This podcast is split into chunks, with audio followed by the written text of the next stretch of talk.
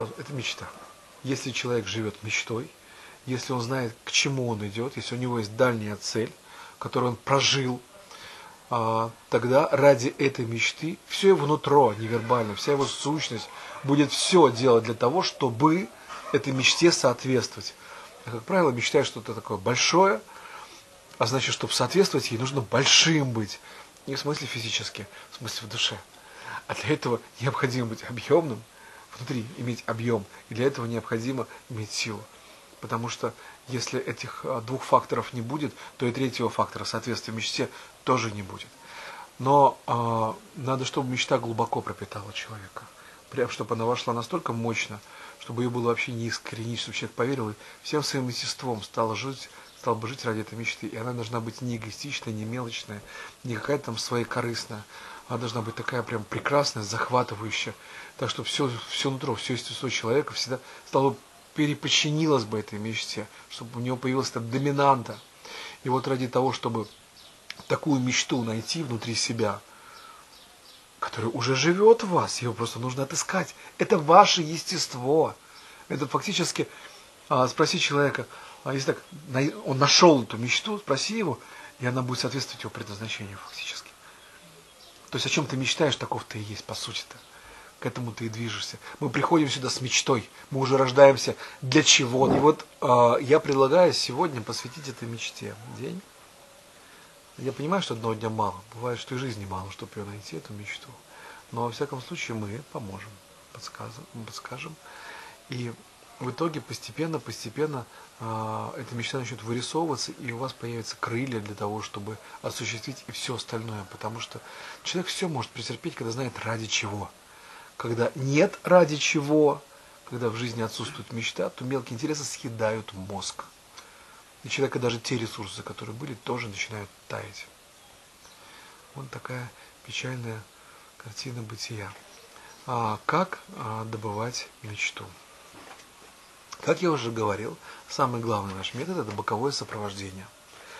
А, дело в том, что существует очень четкое правило, которое было озвучено еще Великим Христом. Он сказал, бревна в своем глазу не видим, но соринку в глазу брата замечаем.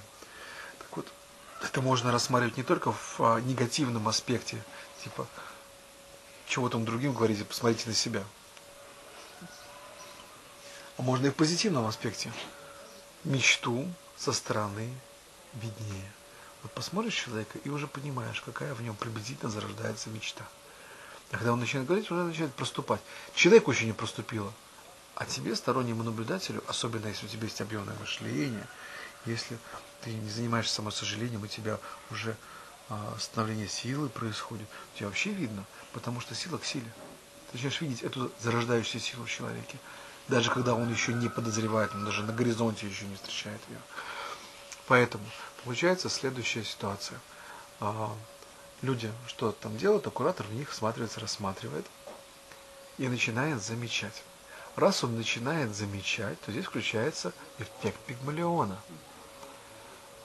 И они начинают постепенно, постепенно подравниваться по то, что он у них нашел, хотят они этого или нет.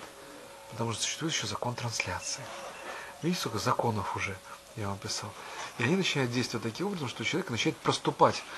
То есть, не сам человек у себя увидел, а куратор его не увидел, а он посмотрел у куратора, что увидел тот. Вот так как куратор все-таки произведенным взором, то, соответственно, а, все происходит гораздо быстрее. И там, где человек внутри себя пытался бы это вот рассмотреть соринку годы, там за один короткий день можно пройти всю эту эволюцию. В этом волшебство. Называется боковое сопровождение. Посмотри в меня, чтобы я посмотрел в себя и узрел. Такая простая схема. А, а методы, которыми люди будут добывать, высекать из себя вот искры этой мечты, этого предназначения, метод очень достаточно простой. А есть у нас а, а, вербализация, когда человек что-то проговаривает, например, у меня есть мечта. И надо сказать так, чтобы поверили. А затем есть вход-выход. У нас в, в обязательном порядке. Потом у нас есть полеты, и можно слетать в долину, где живет мечта. И постепенно с высоты птичьего полета начать ее рассматривать. Ну, как минимум, вот эти вот три упражнения сделать, и вы уже охренеете от того, насколько много вам раскроется такого, о чем вы даже не подозревали. Потому что по большому счету, нам нужно из подсознания, из наших глубин, наших недр, из нашей сущности достать то, что и так уже есть. И вот все средства хороши. Хотя бы... А? В гроу долго. Когда кто-то тебя в будущее вводит к твоей мечте. Гроу – это завершение, когда уже начал нащупывать, уже начинаешь понимать, о чем идет речь, то гроу – это замыкающее, завершающее, когда ты уже проясняешь и рассматриваешь детали. Когда ты пришел и все увидел, потому что если ты даже не знаешь какую-то область, ты придешь к гроу, ты ничего не видишь. А вот предыдущими методами оно как-то вот постепенно подводит. Вот. Можно денек-другой на это дело потратить, потому что когда у человека появляется четкое понимание, куда ему бечь, зачем ему жить, в чем вообще а, его мечта и предназначение, то такой человек вооружен этим знанием. И тогда все остальное будет способствовать а, ему, его нахождению себя. Если человек мечты нет, то он бесцельный человек. И нет цели.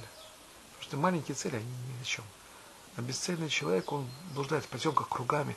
И сколько ты ему не делал психозита, сколько ты ему не задавал наводящих вопросов, как бы ты ни пытался выдернуть его или создать у него объемное мышление, все это будет скатываться в никуда, потому что нет ради чего это все удерживать. Раз нет ради чего, то и желания тоже нет. Прикольно, да?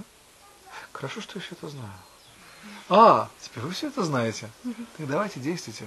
Все в ваших руках.